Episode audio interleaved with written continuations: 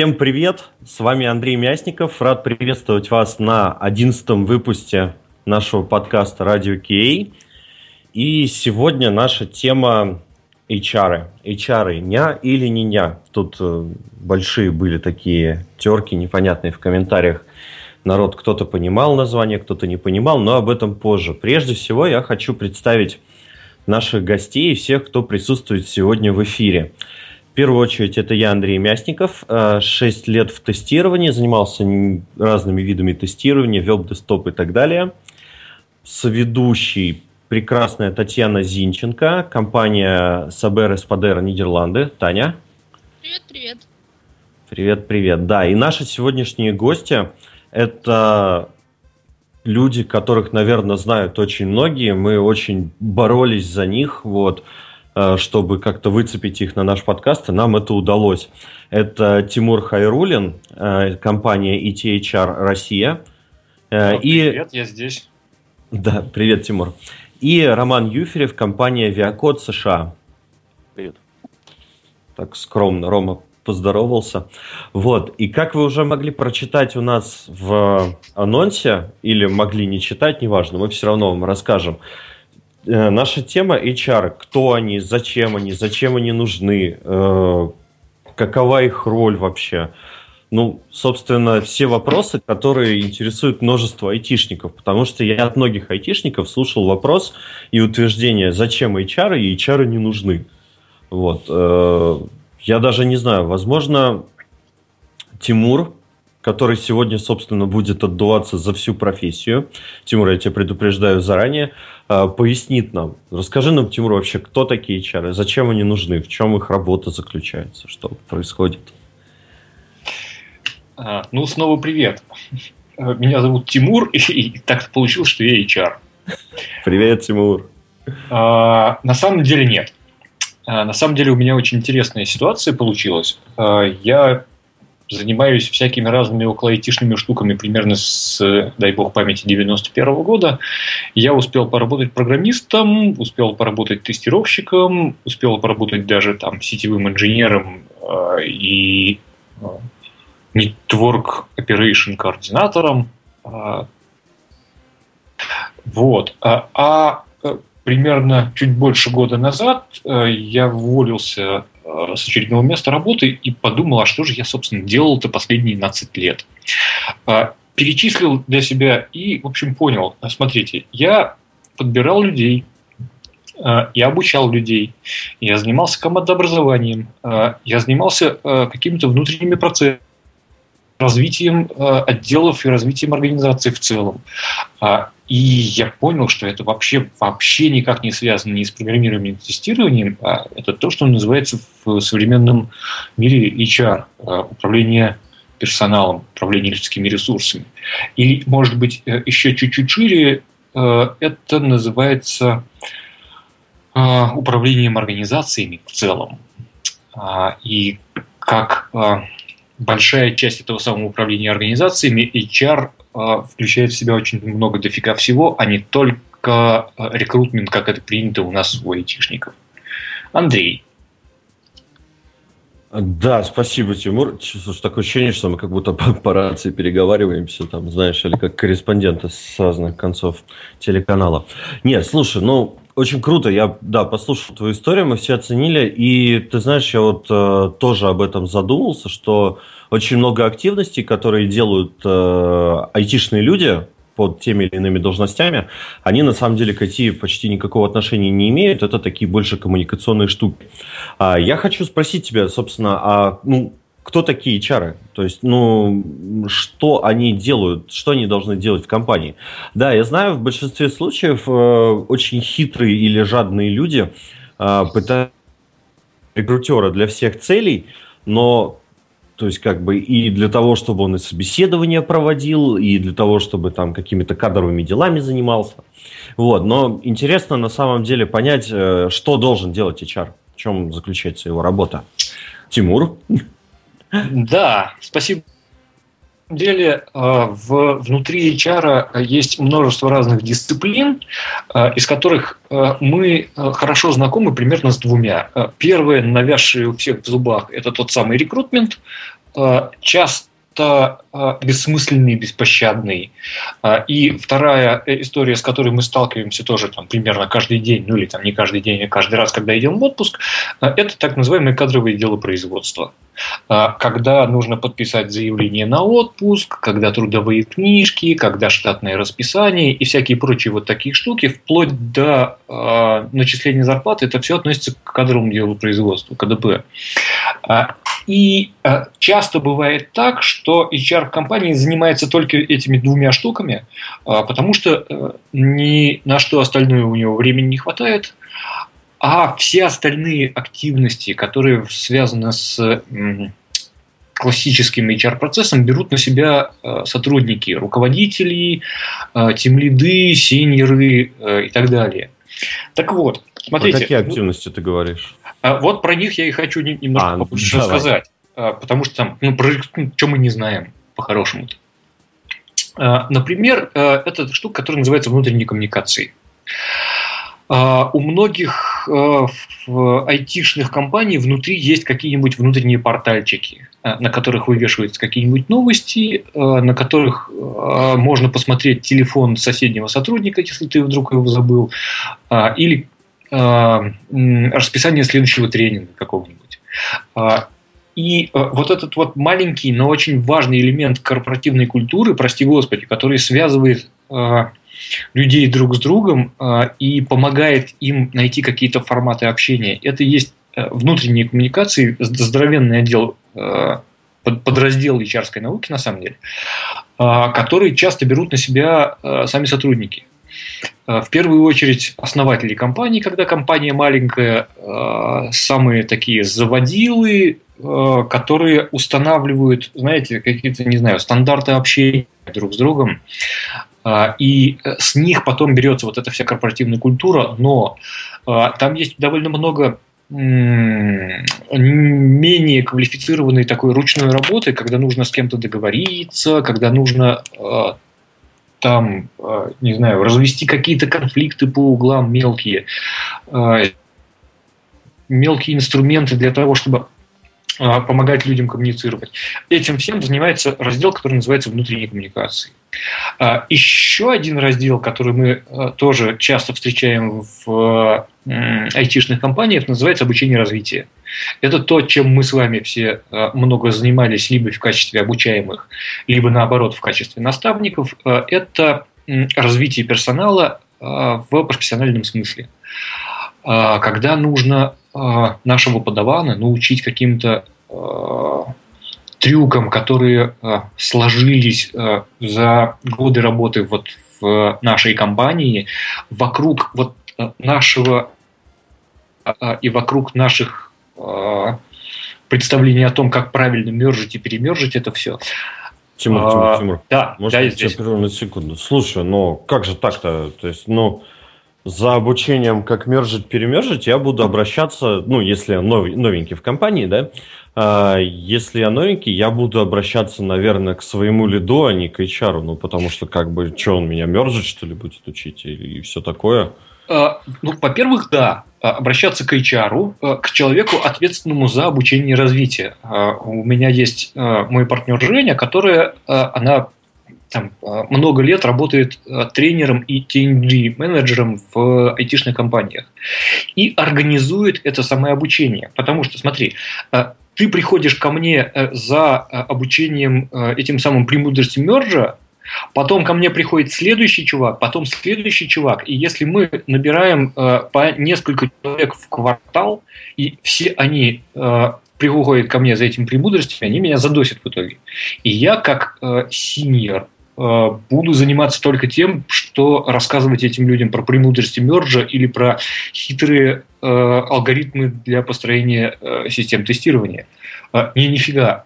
Если это все аккуратно организовать с помощью обучающих методик, коих множество, которых мы, айтишники, не очень-то много и знаем на самом деле, это сильно помогает упростить этот процесс и э, снизить трение, которое э, возникает, когда этим занимаются непрофессионалы. То есть я сам в том числе хорошо понимаю, что я бы очень много делегировал из своего собственного процесса обучения и развития ребятам и выступал бы там как эксперт. Например, мы в Ламоде в свое время делали обучающую пятницу, учебную пятницу такую, когда каждый раз разные люди рассказывают нам внутри э, о разных вещах. И это э, как раз работа менеджера по обучению и развитию. Оп. Обалдеть. Я на самом деле немного в шоке. Раз, два, три, меня слышно? Да. А, все, такая тишина в эфире, никаких комментариев, я, в общем-то, шокирован. Да, ну, потому что то, что ты рассказываешь сейчас э, для меня это такое из области сферическое обучение в вакууме, э, то есть, ну, как бы, то есть ты говоришь, как правильно должно быть, да, и как все это по науке делать, но я, если честно, такое вот только краешком глаза увидел сейчас в Wargaming, где я, в принципе, э, куда перешел недавно совсем, вот, и увидел, что HR, как бы, да, это очень полезные, ценные, клевые люди, вот, которые занимаются не только рекрутингом, но и там рассказывают там обычаи, традиции компании, э, что как происходит, но, блин, Тимур, ну все-таки, ну, техническая часть, э, я ну, как бы какой-то тютер просто же закрепляется из команды и учит меня этому. Потом приходит другой и этим занимается там, например, там, я этим занимаюсь, да. То есть, ну, как правило, в компаниях происходит так. Согласен? А, и да, и нет. Э, мой так. любимый ответ. А, потому Давай. что вообще-то всю эту структуру, всю эту хитрую работу нужно э, хорошо организовать и хорошо выстроить. Э, когда ко мне приходит подаван, я уже предупрежден этим самым менеджером по обучению, HR, что смотри, ты э, в обязательном порядке рассказываешь подавану первое, второе и третье. И часто этот самый HR-менеджер э, по обучению и развитию не хуже меня разбирается, э, ну, может быть, хуже немножко, но способен разобраться в том, что я буду преподавать как предмет, что я буду рассказывать своим подаванам, и хорошо понимает, чем GitLab от GitHub отличается. А, и почему мержить нужно так, а не сяк. Хотя, конечно, там подробностей он, может быть, и не знает. Мы с ним садились и разрабатывали этот самый учебный курс. И это он приходит ко мне, и это по его инициативе а, вся линейка обучения новичков простроена от а, первого дня до конца первого года этого человека в компании. И вот кажется правильно вот так. И там работы очень даже дофига. А, Тимур, это Рома. Да. А, у меня возникло ощущение, что ну, здесь и шок э, Андрея оправдан, и то, что ты да. говоришь, в принципе, не является фантастикой. Потому что, поправь меня, если я не прав, но многие из вещей, о которых ты говорил, они становятся достаточно формализованными, достаточно похожи на самостоятельные, продуманные, проработанные процессы с людьми, которые отвечают за определенные шаги или за весь процесс при определенном масштабе, при определенном размере компании, при определенном, как ты сам упомянул, количестве людей, которые нам необходимо обучить в месяц.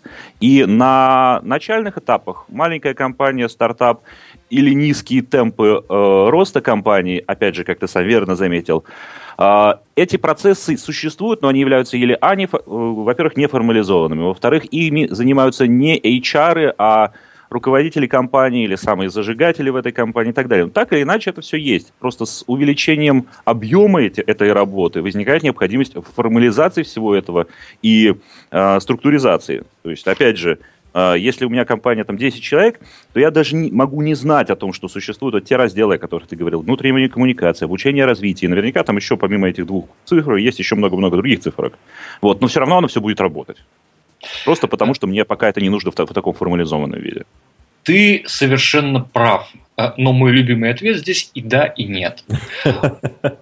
Потому что по-хорошему а, мы просто берем на себя эти самые HR-функции, а, но их существование никто не отменял. Они по-прежнему существуют, а, просто мы не всегда осознаем, что мы сейчас сняли шляпу старшего разработчика надели шляпу менеджера по обучению и сели разрабатывать обучающие программы для новичков. Пусть даже у нас их два в год. Но мы хорошо должны понимать, что же мы делаем, что же мы рассказываем новичкам, какую первую задачу мы новичку ставим, как мы эту задачу проверяем, а, прошел ли он испытательный срок, какие у него задачи будут по результатам этого самого испытательного срока, чтобы он не только а, приносил пользу компании, но еще и учился и рос в этой компании. Правда же, э, все э, более-менее руководители э, рано или поздно об этом задумывались, и по-хорошему нам, как руководителям айтишным, нужно представлять, что есть вообще такие штуки. Поэтому часто HR-дисциплина в компании размазана, в том числе и по руководителям.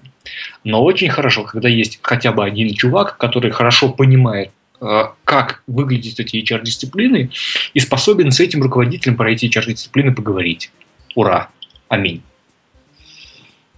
Андрей, Роман. Да, у ну меня, так кстати... это, этого чувака, э, его же ведь не обязательно тогда, как говорится, иметь в штате. Это может быть консультант, с которым компания работает э, периодически. Я правильно И понял? тут я такой улыбаюсь. Да, ты правильно понял приходящий тютор получается, да? А, ну, грубо говоря, да. То есть а, мы а, делали в свое время такие проекты, сейчас вот ни одного нет, но это вполне себе рабочая история, когда мы приходим как внешний консультант в компанию и говорим, смотрите, у вас сейчас рост компании направлен примерно вот в эту сторону, как бизнеса. Вы хотите как бизнес вырасти вот в такую, такую, такую сторону. А у вас команда Э, умеет вот это и вот это. Для того, чтобы команде соответствовать э, э, задачам бизнеса, вам нужно первое выучить вот там не знаю там особенности индексирования Postgres, и второе нанять человека, который умеет DevOps. Ого, говорят компании, точно, мы а раньше об этом не задумывались. Давайте разработаем э, обучающую программу и да, давайте наймем DevOps, потому что растить DevOps у себя это очень дорого и сложно. А, вот что такое по-хорошему а, тот самый HR-консалтинг, который а, делается людьми вне компании. Ага. Тимур, слушай, а для каких размеров компаний подходит вот такая вот схема? То есть это а. для больших, для средних.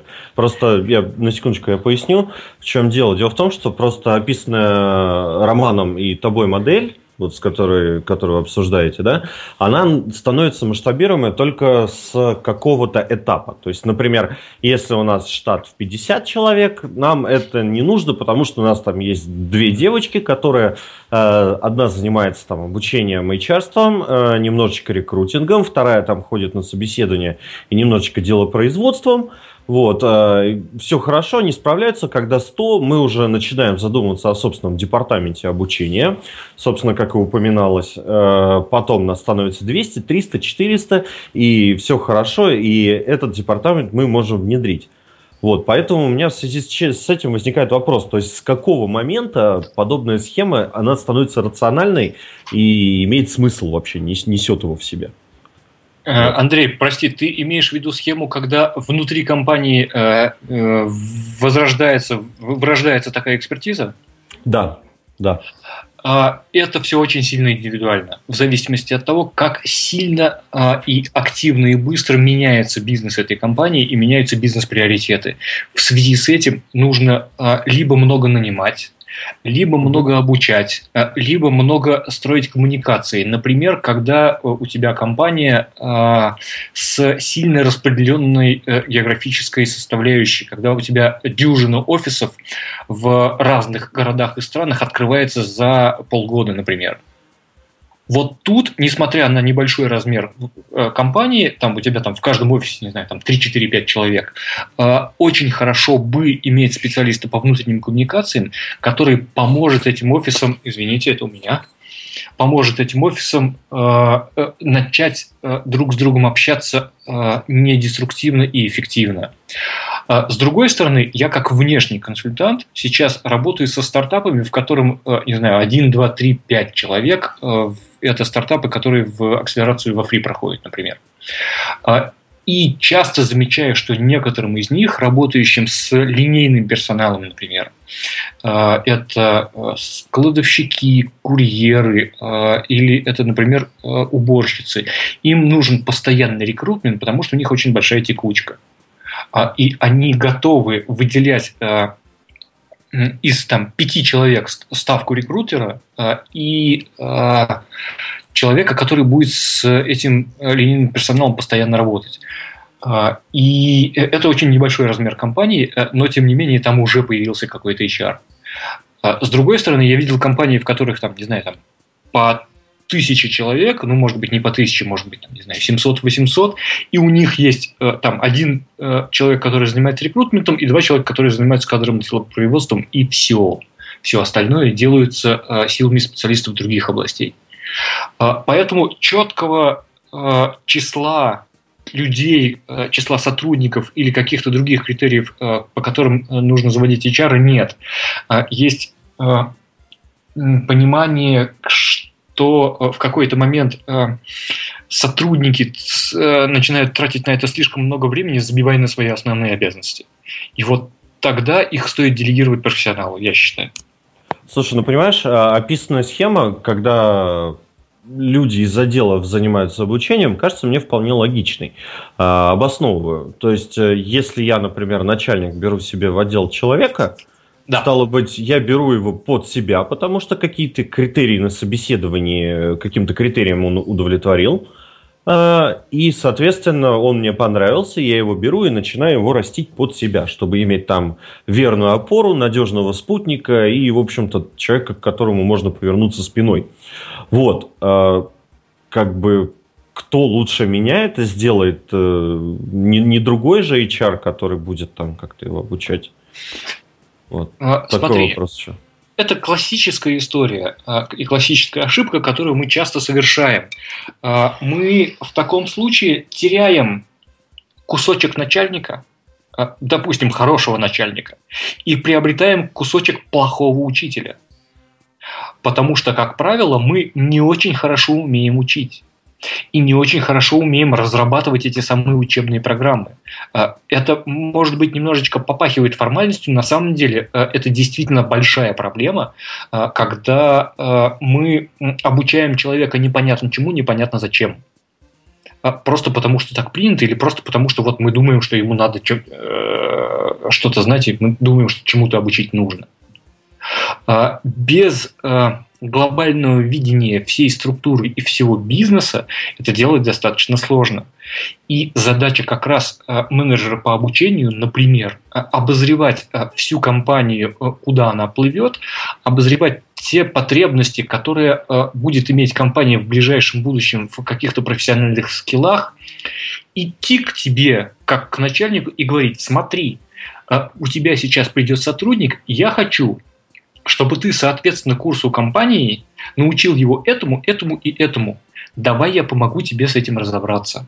А, когда ты будешь учить его вот этому, есть а, такие-то учебные методики, которые позволяют а, отдать материал, закрепить материал, проверить материал и помочь начать использовать этот материал в учебной работе, в своей повседневной работе. Айтишники, то есть мы, как правило, таких методик не очень знаем. А, а те, кто знают, а, как правило, а, а, во многом повторяют мой путь, а, занимаясь во многом а, управлением персоналом больше, а, чем своей непосредственной а, айтишной работой. И это проблема, потому что это значит, что я из хорошего айтишника превращаюсь в не очень хорошего HR. Такие дела. Слушай, здорово. Я, если честно, даже об этом даже не задумался. Спасибо большое за пищу для размышлений. Это очень круто. А я еще ну, хочу... А, да-да-да. А, у меня просто возникло ощущение, что последняя, по крайней мере, часть истории, которую Тимур рассказал, а, извини, но она немного похожа на а, твою, твой кусочек автобиографии, когда ты сказал, что я занимался чем-то айтишным, а потом я закончил заниматься чем-то айтишным и стал HR. То есть для каких-то людей на самом деле – вот этот вот путь, который ты описал как нежелательный, он является для них натуральным и естественным. Потому что такие люди, как ты, Тимур, они, конечно же, нужны. Как же без вас? Нет, вот. спасибо, Одного тебе на всех не хватит. Да, и я в какой-то момент осознанно перестал заниматься айтишными вещами и осознанно стал заниматься вещами, которые связаны с HR-практиками, учиться этому. Я и сейчас учусь этому, учусь этому много. И эм, те самые дисциплины про обучение или про развитие организации, о которых я говорил, стали моими профессиональными скиллами сейчас. А, я осознанно а, перестал развиваться как айтишник и стал развиваться как HR.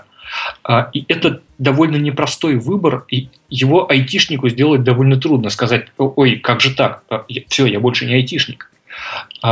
И я по себе знаю, что усидеть на двух стульях здесь очень сложно. Можно, но сложно. Ты превращаешься из эм, профессионального айтишника в профессионального руководителя, а потом из этого профессионального руководителя превращаешься в некую такую очень странную структуру, которая, во-первых, э, не очень востребована, во-вторых, э, у меня у самого был, был кризис самоопределения в какой-то момент, что, а я кто, я что делаю, я айтишник, вроде уже нет, я что, профессиональный руководитель, то вроде уже тоже нет. А, и мне вот стоило заметных усилий сделать вот этот осознанный выбор в пользу HR, а, в пользу тех вот организационных практик, а, которые я сейчас вот а, рассказываю потихонечку. И, блин, ну, в общем, это непросто. Ну, конечно, очень непросто сказать себе, а теперь я гуманитарий. А почему гуманитарий? Перестань, очень, очень много HR, они не гуманитарии. Хотя юмор Ромы мне, пожалуй, очень даже сильно импонирует. Дело в том, что я на самом деле хочу вас так плавненько подвести, но неожиданно закрутилась серьезная беседа. Я хотел плавненько подвести к такому мифу, э, с которым сталкивался неоднократно, и с подтверждением его сталкивался неоднократно, когда говорится, что на собеседовании, мол, компанию, то есть когда ты собеседуешься куда-то, там будет присутствовать HR и все остальные. Ну, там, линейный начальник твой будущий и кто-нибудь еще, кого он взял за компанию, потому что одному скучно. Ну, вы сами нанимали людей, знаете, как это происходит. Вот. И вместо HR приходит рекрутер. И создается такой, такое как бы не очень приятное ощущение, когда ты понимаешь, что человек, э, вот этот вот э, рекрутер, который сидит перед тобой, задает вопросы HR, это я уже сейчас понял, но при этом сам в них не смыслит, но когда ты даешь неправильный с его точки зрения ответ, потому что ему на бумажке написали, как ты должен ответить, он так морщится и смотрит немножечко свысока. История из личного опыта, из очень-очень давнего и дремучего. Вот. Но, как показала практика, я такой не одинок. Вот. У меня вопрос, Тимур, ну почему так происходит? Ну как же так? Ну почему э, рекрутер это же рекрутер, а не HR, как мы сейчас уже осознали, так? А, нет, что... нет, не так. Рекрутмент это тоже заметная часть HR, а, потому что а, любая организация нуждается в персонале. Любая организация, собственно, состоит из персонала и есть по большей части это самый персонал. Почему вообще такие истории происходят? Тому есть знаешь, я, я считаю, что три причины тому есть. А, во-первых, э, часто э, в профессию, в область, предметную область HR попадают через рекрутмент, и через рекрутмент попадают потому, что это наиболее востребованные сейчас, к сожалению, в компаниях часть, а порог вхождения в эту часть очень низок. Что нужно делать-то уметь? А, э, нужно э, в HeadHunter людей скринить, а, и потом их на собеседование приглашать по телефону. Так и более быть, того, даже... еще даже во время рассылок они пишут «тся» и «тся» и все прочее. Это а, больно. О, о чем я и говорю. Порог вхождения в профессию низок. Это значит, что э, в ней, к сожалению, э, неизбежно будет э, довольно большое количество шлака, и мы с этим шлаком каждый день будем сталкиваться. Ничего с этим не поделаешь. Из этого шлака вырастет 10% хороших, правильных HR, в смысле, в большом смысле HR, а остальное куда-то отсеется. Это, знаешь, примерно такая же история с PHP-программистами. Их много, они как правило, плохого качества, из них 10% прекрасные ребята, э, профессионалы э, хорошо умеют, остальные 90% шкода, который вчера там поставил себе э, какой-нибудь редактор и лобает на PHP на сайт. Я ту же самую историю помню, когда появился Дельфи, не знаю, помните ли такую историю, и стало очень просто начать программировать. И уровень среднего программиста очень сильно упал, резко понизился из-за того, что пар обхождения невысокий. Э, и это первая причина, по которой мы сталкиваемся с, скажем так, непрофессиональными HR. Вторая история э, – это потому, что э, часто бывает, что этих непрофессиональных HR берут на работу такие же непрофессионалы. Только непрофессионалы не в HR непосредственно, а в управлении организацией. Ой, ну, мне нужно, чтобы у меня тут кадровое дело производства было закрыто, потому что бухгалтерия не исправляется. Вот давайте мы девочку возьмем, она бумажки перекладывать будет и э, печать в э, трудовых книжках ставить. Э, и через э, месяц, ой, а кто у нас тут HR, а вот давайте она еще будет собеседование вести. Хочешь, не хочешь, приходится ей собеседование вести. А она э, в предмете не в зуб ногой и вынуждена читать с бумажки. Э, ничего хорошего в этом нет. Э, с другой стороны, а, как еще научиться, если не в бою? Я в свое время практиковал на собеседованиях такую историю. Я вводил с собой рекрутеров, которые работали вместе со мной, сажал и заставлял слушать на собеседованиях, о чем мы разговариваем, что я спрашиваю, что люди отвечают. А после собеседования мы садились и разбирали, например. Смотри, вот он ответил тут, Э, вот такое, потому что он, скорее всего, знает вот такую штуку и не знает вот такую штуку. И, э, в общем, не обязательно глубоко разбираться в предмете, э, но отличить тот же самый GitHub от GitLab я своих и постепенно-постепенно они с вами, сами смогли вести предварительные интервью без меня, может быть, не обладая теми самыми знаниями, которые позволяют там корневые отличия GitHub от GitLab э, в деталях понимать, э, но достаточно для того, чтобы принять решение, что его надо показать мне. Вторая причина – это вот то, что э, непрофессиональные люди занимают непрофессиональных людей. А, и третья причина – это то, что, по моему мнению, до сих пор нет хорошего представления на рынке о том, что же такое настоящий правильный HR. Поэтому и берутся э, непонятно кто, непонятно откуда, э, называющиеся HR, выглядящиеся как HR, э, но на самом деле совсем не HR. Ну, вот поэтому я, наверное, и занялся этим тоже, чтобы немножечко этот рынок облагородить как-то. Такие дела. Ну, ты знаешь, ну как бы я все-таки сторонник консервации. Если это выглядит как HR и пахнет как HR, значит это HR. Вот, что вполне логично. А, кстати, вот такой вопрос, наверное, я его адресую Роме больше. Роман, слушай, ну ты же, наверное, как-то заказывал рекрутерам своей компании людей? Так, сейчас как-то двусмысленно получилось.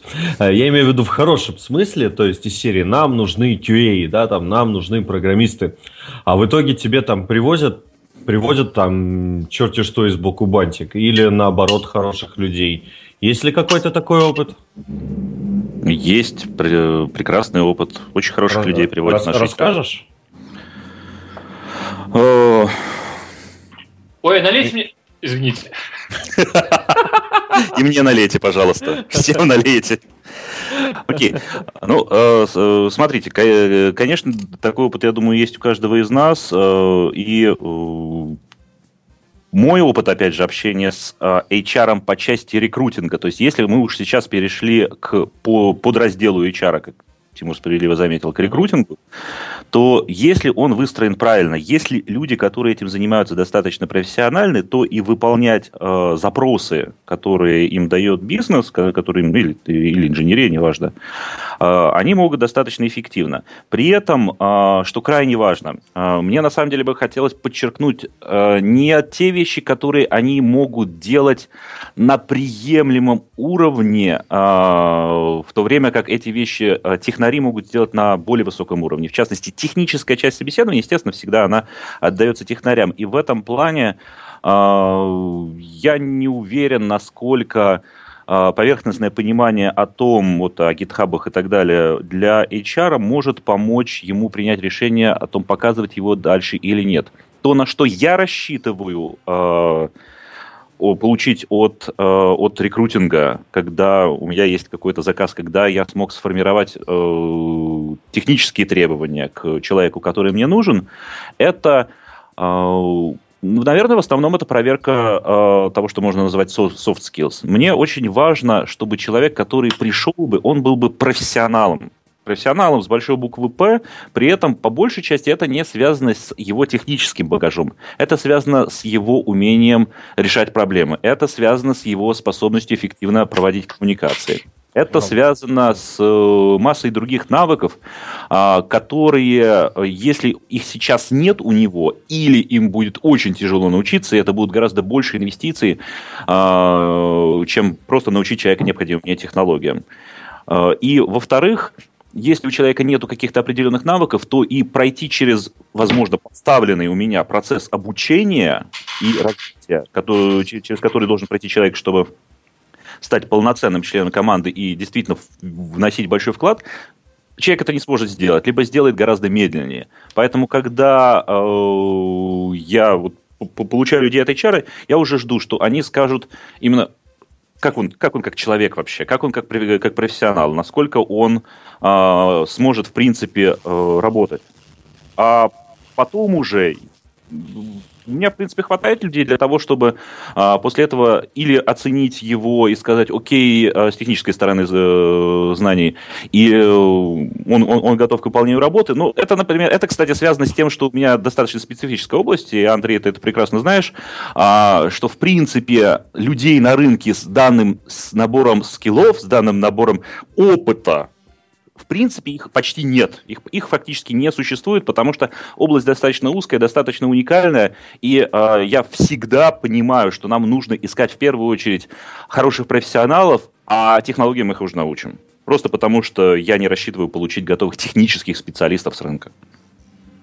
Ром, слушай, ну ты тут сказал такие слова, профессионал, профессионал, ну это же достаточно такой субъективный критерий. А, то есть который поставить э, HR в качестве задачи или чего-то в этом духе достаточно сложно, да? То есть ты же не можешь просто прийти и сказать, типа, а, он должен быть профессионал. То есть у тебя должен быть э, набор каких-то чеков, которые он должен пройти, ну, набор проверок, да, э, который должен пройти человек, чтобы пройти собеседование, соответственно. То есть, да, там, обладать таким-то, таким-то набором, таким-то багажом, иметь там столько-то лет, э, уметь шевелить ушами и знать там диалекты Южной Австралии, например. Вот, то есть это как-то, ну, я не знаю насчет профессионала, это как? Может, может, может быть, я сейчас э, скажу что-то неправильно, но нет. Ну и а... ты сейчас скажешь что-то неправильное. Прости, я вот выдержать не могу, я тут все-таки вмешаюсь, ладно? Я, например, а, при обработке вакансии ко мне, когда я точно уверен, что у меня человек должен знать Spring и Hibernate, попрошу моего рекрутера, с которым у меня хорошие отношения, в первую очередь выяснить, окей, чувак хороший Java-программист, но мне прямо сейчас, прямо завтра нужно врубаться в большую систему, написанную на спринге, вокруг спринга. И если чувак никогда в жизни не работал со спрингом, учить его мне очень дорого. А, и это значит, что а, в первую очередь мы проверяем, а, знает Spring или нет. И если он не знает, не надо его ввести ко мне на собеседование, тратить полтора часа на интервью и потом его в итоге не брать. У меня таких интервью по дюжинам в неделю. Э, как Тимур, ты абсолютно прав, но э, это вот, вот эти чеки, вот эти проверки, они выполняются на уровне э, посмотреть в интервью, ой, господи, посмотреть в резюме, найти нужное трехбуквенное сочетание, спросить, а ты точно это знаешь, и, э, получить, например, кивок головой, и сказать, окей, поставить галочку. Э, я еще раз хочу просто подчеркнуть. Умоляю, мое... Я тебя умоляю, нет, нет и нет и нет и нет. Во-первых, люди в резюме пишут э, полную ахинею, и это вообще отдельная песня для отдельного подкаста э, про то, что писать и что не писать в резюме. Э, во-вторых, это эм, э, недостаточно кивка головы, чтобы сказать, ты знаешь Спринг? Он говорит, да, знаю. Э, задаешь так, два дополнительных вопроса, э, и понятно, что чувак видел Спринг один раз в Википедии, и все. И я вообще-то своих рекрутеров учу задавать такие вопросы по каждой вакансии, чтобы мы хорошо понимали, на что стоит тратить время, на что не стоит тратить время. Вот и все. Тимур, не знаю, мне кажется, что именно из этого у а, разработчиков, а, которые, ну, на примере Андрея я могу сказать, э, когда он говорил, что вот приходит этот HR, который на самом деле не HR, а всего лишь рекрутер, а, это на самом деле демонстрирует такой легкий снобизм разработчиков в отношении а, этой части э, нашего вообще мира, то есть в отношении HR вообще. Вот. И э, когда человек задает вопрос по бумажке, а ведь в твоем случае это именно вопрос по бумажке, просто потому что а, ну, HR действительно у них совершенно другая область работы, он, он и не будет разбираться а, более или менее глубоко в том вопросе, который он задает. И если этот вопрос действительно направлен на то, чтобы понять, насколько человек знает а, эту, эту область, насколько он не разбирается, очень часто ре, реальный эксперт в этой области мгновенно вычисляет, что задающий вопрос совершенно сам вообще не бельмеса не понимает, о чем он говорит. И Именно поэтому... об этом я и говорил, да, Ром. Ты абсолютно прав. И именно поэтому мы сначала с рекрутером прорабатываем тему, а, Э, чтобы он э, был в состоянии э, понять хотя бы, о чем разговаривает человек. Потом мы ходим на несколько интервью вместе с ним, для того, чтобы он посмотрел, как это в реале происходит. И дальше уже, пусть не понимая в этом вопросе досконально, человек, рекрутер, мой рекрутер, мог в состоянии там, быть по телефону Э, распознать, э, действительно человек что-то понимает в этой области, или человек сейчас вешает ему лапшу на уши, или человек честно говорит, нет, я это не знаю. Ну, Тимур, если ты способен этому научить рекрутеров, то снимаю шляпу, потому что де-факто это э, у тебя есть э, навыки и знания для того, чтобы э, дать человеку, который не является не то что экспертом, который вообще ничего в, в, в какой-то области не понимает, дать ему необходимый набор знаний, чтобы он мог аналитически определить уровень знаний другого человека, который потенциально является экспертом в этой области. То есть это э, у тебя есть сакральное знание о том, как позволить не экспертам оценивать экспертов. А, все так. А, при этом а, не надо оценивать досконально, нужно только понять, да, этот чувак что-то понимает, и мы ведем его дальше на уже подробное интервью с непосредственным заказчиком. Поэтому часто я выступаю таким экспертом в э, тех местах, где конча... Э, дело касается нашего подбора, а, и я веду интервью, э, когда к нам приходит заказ на рекрутмент, я сам, Потому что я, кажется, в состоянии просвидетельствовать примерно любого айтишника и в целом понять, что он более-менее разбирается в той области, про которую я ее спрашиваю. Скажи, а пожалуйста, дальше... Тимур. А может, я вклинюсь? О, давай, давай, давай, давай. У меня такой Таня, мы тебя давно не слышали, давай. Держалась полчаса, ребят, простите, больше не могу. Э, скажите мне, в чем разница э, между человеком, который врет на собеседовании, то есть э, он говорит, я знаю там, я не знаю, что он знает, я знаю там Java очень хорошо, неважно как, но очень хорошо, там сеньор уровень, middle, неважно. Си сеньор. Си сеньор. И человеком, который говорит честно, нет, я на этом уровне не знаю там Э, какие для него последствия? То есть э, их обоих не, не трудоустроит? Или вы за честность какие-то скидки предоставляете? Но вот мне правда всегда интересовал этот вопрос. Хорошо, я как рекрутмент, со стороны рекрутмента здесь могу сказать, если уж мы за, залезли в эту область. Э, я никогда не задаю вопросов, а вы знаете Java? А вы знаете там, не знаю, Spring или что-нибудь? Я задаю вопросы с третьим, с четвертым смыслом. Извините, Java. Uh, у меня старая закалка, извините. Ну, понимаешь, те, кто изучают не Java, а Яву, им в колоде приходит не Джокер, а Йокер. Ну, как хочешь. Извините, Хорошо. это лично. Смотри, uh, я всегда задам здесь вопрос третьего и четвертого смысла, и мы поговорим, например, не знаю, о, о каких-нибудь э, особенностях э, коллекций туплов в э, или каких-нибудь э, особенностях использования э, garbage коллектора или garbage конструкторов в Java, э, и когда там э, хорошо использовать индексы, когда не очень хорошо использовать индексы, чтобы человек сам мне что-нибудь рассказал, и на, э, вот в том месте, где он начинает мучать, я понимаю, что окей, он до сюда знает, а дальше не знает. И, вопрос, э, на самом деле, можно я сразу, а то давай, немножко... Давай, да, давай. Вопрос, на самом деле, в том, есть ли смысл врать на собеседованиях, вот скажем так. То есть, если результат один, да, то есть, если я соврал, меня не взяли, если я сказал правду, меня тоже не взяли, то если я соврал, то, может, все-таки есть шанс, что возьмут, а там как-нибудь вот так и вот так. Ну, в общем, Вопрос в том... Э, Окей, Танечка, дорогая вру моя. На, я вру на собеседованиях, что делать? Э, прямо сейчас давай попробуем, э, бокалами хрущу я, прямо сейчас попробуем на собеседовании наврать. Я тебе хочу задать вопрос. Расскажи, пожалуйста, о негативных последствиях использования индексов баз данных. И я хочу, чтобы ты мне соврала на этот вопрос.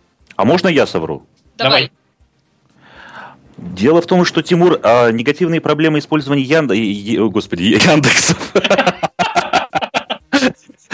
А, индексов в базах данных являются не основной проблемой этой области. Гораздо важнее то, каким образом мы можем использовать другие аспекты программирования. Гораздо важнее то, каким образом мне удается эффективно спроектировать структуры данных и э, запросы к этим структурам данных.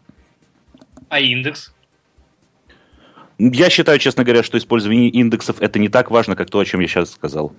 А, а мне интересно узнать, э, какие все-таки могут быть, э, как по вашему мнению, негативные последствия от э, использования индексов в реляционных базах данных? Я же зануда.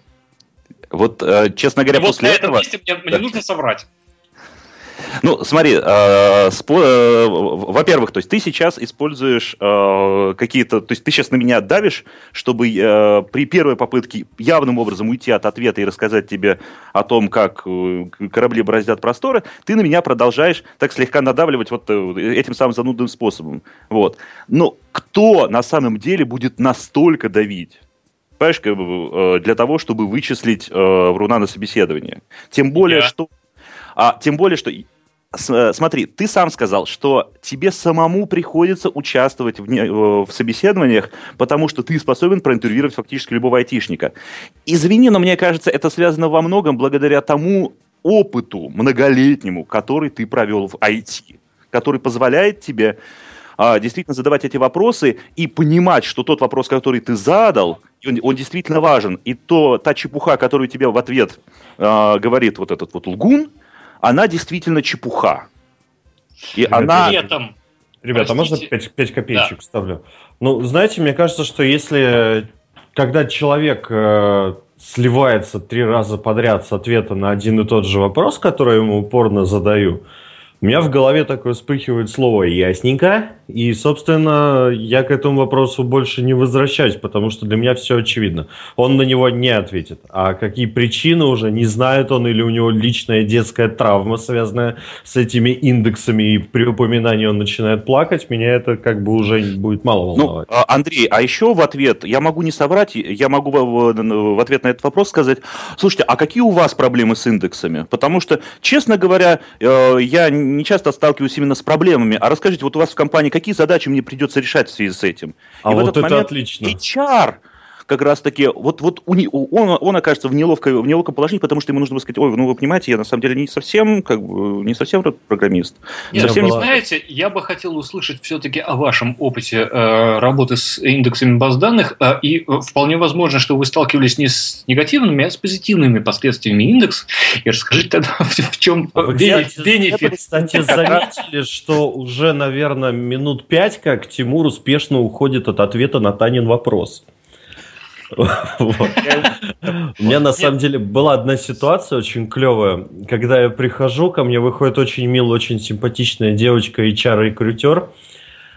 Она очень мило смущается, дает мне листок, говорит, знаете, я, говорит, я действительно в этом не очень разбираюсь. Вы посмотрите там, заполните, э, что там, как.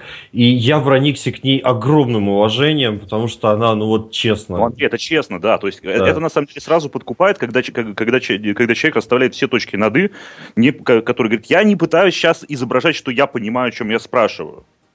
Хорошо, вот. давайте я все-таки попробую ответить на Танин вопрос. Э, я как рекрутер, попробую ответить на Танин вопрос, а, важно ли, а, там, хорошо или плохо врать на собеседовании. Ответ моего, как рекрутера, примерно следующий. Если у вас есть возможность собрать на собеседовании, это значит, что собеседование а, построено не очень качественным образом. Потому что вообще-то собеседование, интервью проектируется довольно сложным образом, довольно сильно заранее. Нам вместе с заказчиком, я рекрутер и мой заказчик, э, например, Роман, мы вместе садимся и прорабатываем. Смотрите, нам нужен вот такой-то человек с вот такими-то скиллами. Мы обязательно должны у него увидеть вот это, вот это. Очень хорошо было бы увидеть вот это, вот это. Э, и вообще прекрасно будет, если он знает еще там вот такие вот штуки. А, мы проектируем вопросы, с помощью которых можем узнать, а, знает ли человек эти штуки, работал ли он с ними, эксперт ли он в них, или только слышал, или только пробовал немножечко. И а, делаем, возможно, несколько проверочных вопросов с разной стороны, которые заходят разными путями для того, чтобы выяснить степень владения тем или иным предметом. И соврать в этом, резюме, э, в, в этом интервью практически невозможно. Это открытые вопросы, на которых, как правило, не существует однозначных ответов «да» или «нет». И э, поэтому, э, если вы понимаете, что в этом интервью вы можете сейчас сказать неправду – а, которое будет возник, э, ну, там, записано и дальше использовано, скорее всего, это не очень хорошее интервью, которое спроектировано не очень профессиональными людьми, а в первую очередь не очень профессиональными рекрутерами. Такое вот. Танечка, я ответил на твой вопрос, дорогая? А результат, результат какой? Ты возьмешь на работу того, кто соврал, или того, кто сказал правду, что он не знает? А, в результате у меня не будет человека, который э, соврал. В результате я могу получить человека, который э, рассказал мне, здесь вот я знаю, здесь вот я знаю, а здесь, прости, я, я не знаю, я не знаю, как на этот вопрос ответить. Или он мне начинает нести совершеннейшую ахинею, из которой я понимаю, что он не знает. И я ставлю себе там, там 3 плюса, 2 минуса, условно говоря. Вот это, это он знает, это э, когда-то видел, это не знает, вообще никогда не слышал ничего. Слушайте, а, Тайн, на твой вопрос Тимур ответил? Э, ну, почти да, давай свой. Да, ну, у меня такой не свой, у меня, я хочу вам задать такой, да, наверное, большой масштабный вопрос. Он общий, он бы прозвучал как-нибудь типа а, основные трудности, с которыми приходится сталкиваться HR, например, да, или рекрутерам при подборе кандидатов. И есть ли какие-то действительно трудности при переборе анкет, много лжи или 20 страниц информации о себе? Может быть, э, какие-то совершенно неадекватные случаи на собеседованиях были? А, это ко мне вопрос? Ну да, просто я вот э, ну, и к тебе, и к Роману, потому что Роман вроде же тоже как-то собеседовал людей. Про неадекватные Просто... случаи на собеседовании я с удовольствием расскажу, пока так, Тимур мы, мы, мы, мы договаривались, ответу. Мы договаривались, да, да, что да. ты не будешь говорить про меня. Да, конечно. Вот, вот. нет, а... на самом деле я просто вспоминаю старую баечку такую, когда э, то есть тоже читал что-то в Фейсбуке из HR, из, из опубликованного, когда одна девушка пишет, что вот, мол, ждали кандидата в понедельник утром, э, а его все нет и нет. Звоню, отвечает голос. Алло, здравствуйте, вы должны были сегодня к нам приехать на собеседование. Вы вас ждать? И голос такой говорит, а знаете, я вот что-то утром собрался, поехал к вам на собеседование, по пути в ларьке пивка зацепил и подумал, да пошло, ну все. Вот, ну, как бы вот хотя бы такой случай. Ром, что-нибудь было? Да, пожалуйста. А, это на самом деле скорее немного, немного другой опыт на собеседовании, который я получил, когда был еще а, совсем юн и, по сути, начинал только участвовать в собеседованиях э, девелоперов в нашу команду. А, и э, тогда мне очень нравились творческие вопросы, начиная с круглых люков, лампочек, и особенно, э, на самом деле, почему-то мне нравился вопрос, который а, мне однажды предложил мой преподаватель по объектно-ориентированному программированию, а, который очень не любил, когда мы используем умные слова, которых не понимаем. А, и он, когда я что-то там ляпнул в свое время на, на семинаре, он спросил, а вот вы сказали парадигма, объясните, пожалуйста, смысл слова парадигма. Меня еще слышно? Конечно. Чудесно. Вот. А, и я полюбил этот вопрос. Я, я понял, что действительно вокруг меня достаточно большое количество людей, которые а, постоянно используют большое количество слов и понятий, смысла которых они не понимают. За счет этого их речь выглядит красивой и гладкой, но при этом а, она замусоривается этими умными красивыми словами, и определить их реальное понимание какого-то предмета становится тяжело. Просто из-за вот этой вот мишуры. А, я почти на каждом собеседовании задавал этот вопрос, то есть поговорили о каких-то технологиях, потом я говорю, а вот если не трудно, объясните, пожалуйста, смысл слова парадигма. А, и однажды у меня был очень интересный товарищ на собеседовании, он, он к нам приходил на роль разработчика, то есть, Андрей, это не ты, это было давно на самом деле. И э, у него были разные, у него была очень интересная карьера до этого. Он э, для начала он окончил институт имени Лезговта, это институт физической культуры и спорта, на секундочку, вообще, вообще не технический. Вот. Э, он успел поработать э, в разных областях, в том числе он рассказал о том, как он работал мангальщиком. Вот. И, то есть, такой крепкий парень, и вот в тот момент, когда я ему задал этот вопрос, э, я почувствовал себя героем песни Высоцкого, то есть э, потому что он обнажил бицепс нероком и снял для верности пиджак. То есть вот в этот момент я как никогда был близок к моменту, что меня сейчас будут бить. Потому что вопрос явно не оценили. И вот с этого момента я перестал задавать этот вопрос на собеседовании и подумал, да черт с ней, с парадигмой. Не так-то уж это и важно. Вот такой вот неадекватный случай на собеседовании, но это скорее я, я таким образом, наверное, вылечил свою неадекватность, потому что смысла в этом вопросе, пожалуй, действительно было не так много. И мне понадобился ну, вот этот парень для того, чтобы понять, а, что надо больше адекватности на собеседовании. В конце концов, здоровье-то оно дороже. Роман, вот ты сказал адекватности. Адекватности чему? Ненавижу этот вопрос. Можно я тоже сейчас бицепсом нажу? Ну, ты далеко, поэтому я смелый. На радио бицепс можно. Да. Мы все далеко, поэтому я сегодня смелый. Тимур, что-нибудь от тебя будет? Да. Да. Э, на самом деле, э, вот эта вот история, что э, там, нам нужен адекватный человек, это значит, что мы не расспросили человека, заказчика, человека, с который непосредственно будет с ним работать, и, и не понимаем, что такое адекватный в его представлениях.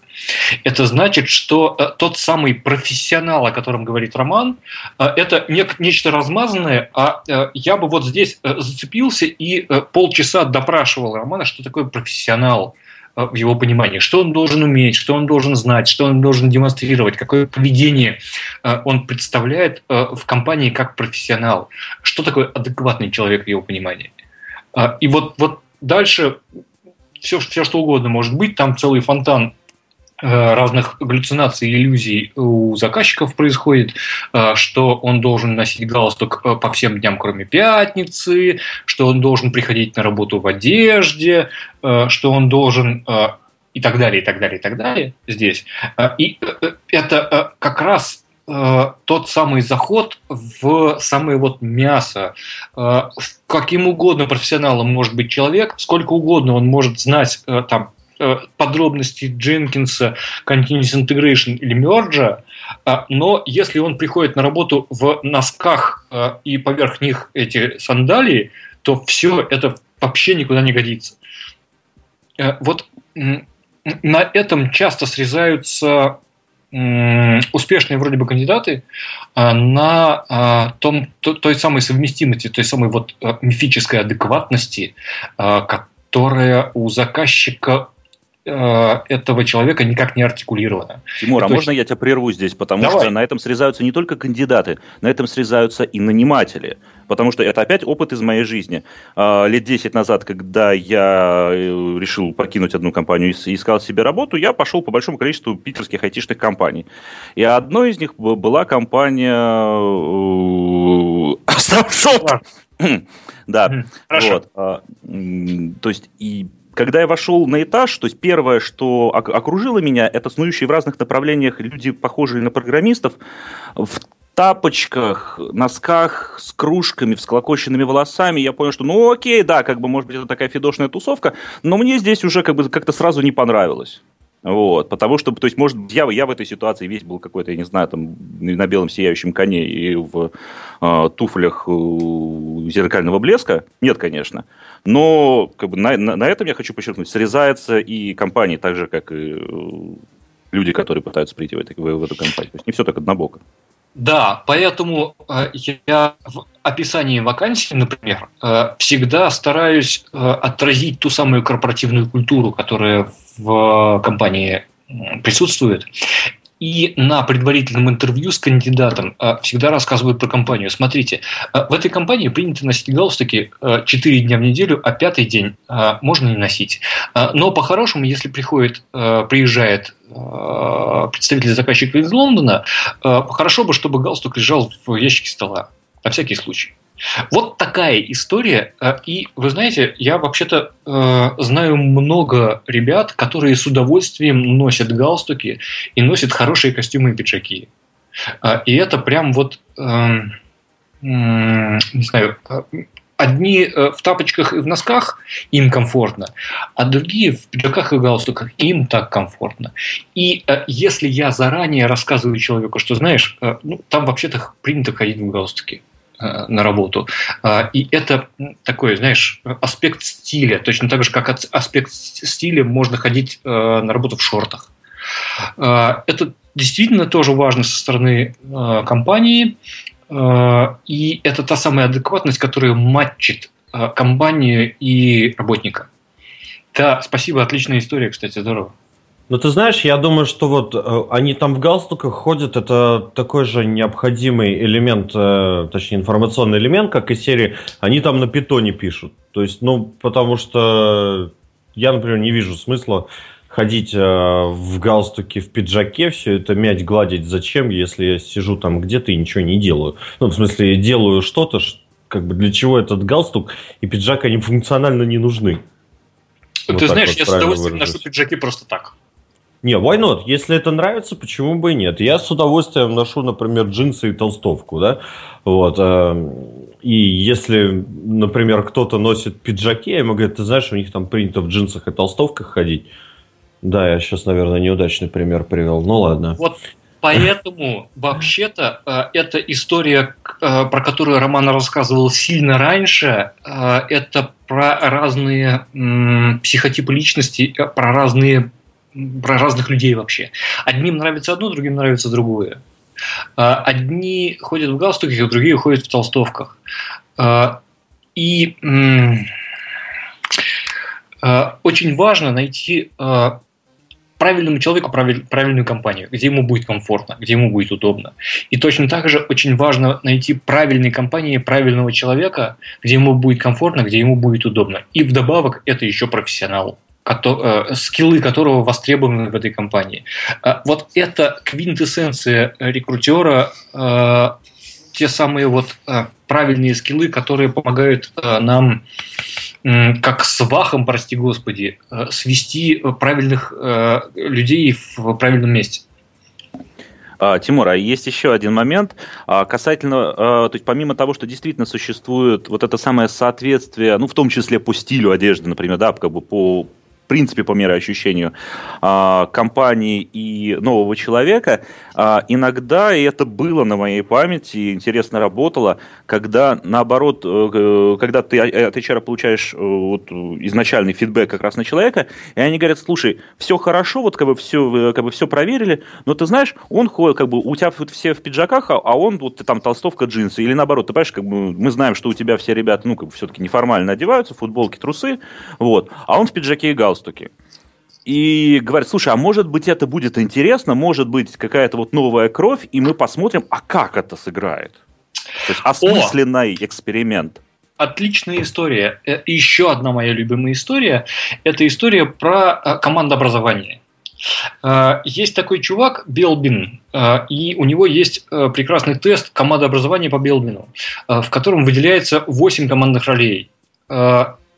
Этих формализации типов личности может быть сколько угодно.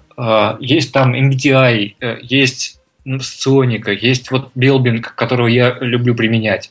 Э, важно, что есть какая-то команда, существующая уже, и в ней, в этой команде, есть командные роли.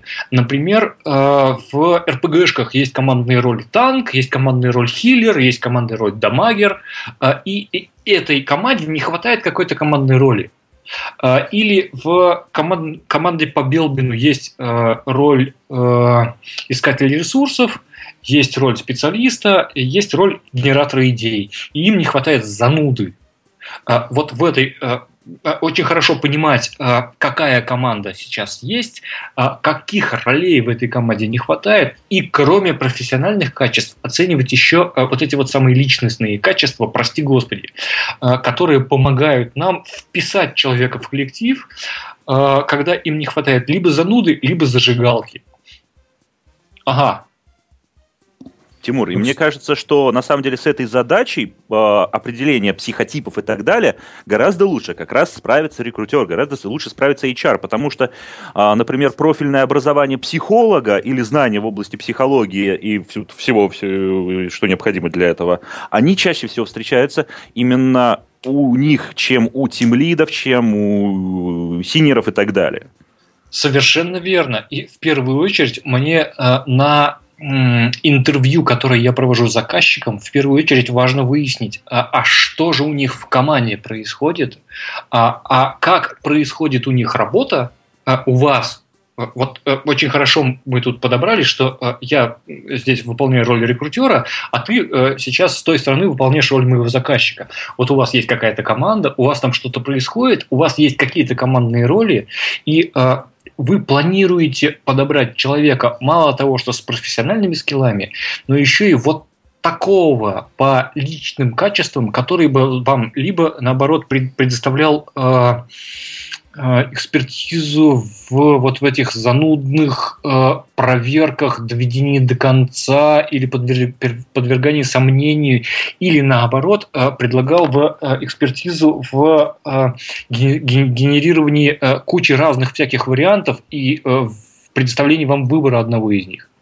Я это все послушаю, про себя запишу и буду подбирать вам человека, как рекрутер, а, который вам закроет именно эту компетенцию, кроме всего прочего, что он еще там, умеет программировать на Java или на Python или там, не знаю, на PHP.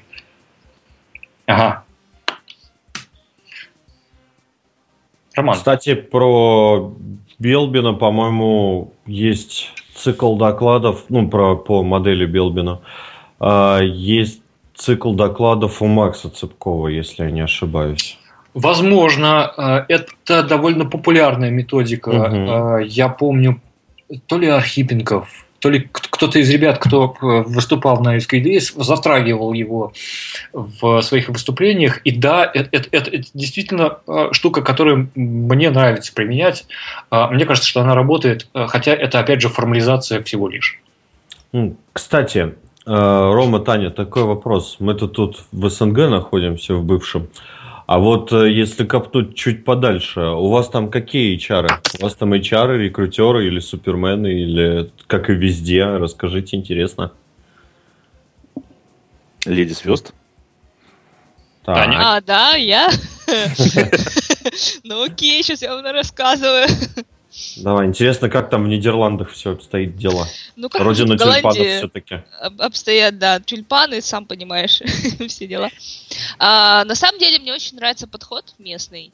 Uh, потому что я, к примеру, до сих пор продолжаю получать uh, письма от рекрутеров uh, из стран бывшего Советского Союза, и я просто кашлянула. просто, потому что у меня горло болит. Сейчас я выключу микрофон. Ну, правда. Теперь я. А, Не- и Нет, не Так. пытайся. хватит ржать в прямом эфире. И Я вот, например, интеллигентно молчу. Молодец, Роман, я давно сказала, что, что мне нравится с тобой общаться. Давайте к тебе. Ладно, давай. ты. Давайте, да. А, и параллельно я получаю еще эм, предложение о работе от наших местных рекрутеров. Чем отличается? Я сужу со своей точки зрения, да, как человека, который получает это все. Не выдает, не заказывает, а получает. Вот. И что я получаю обычно от э, наших э, любимых рекрутеров? Здравствуйте, э, там, в лучшем случае Татьяна, а то может быть какой-то Петя, Вася и, и еще что-нибудь. А Дальше идет просто без, без предисловия, идет список э, требований.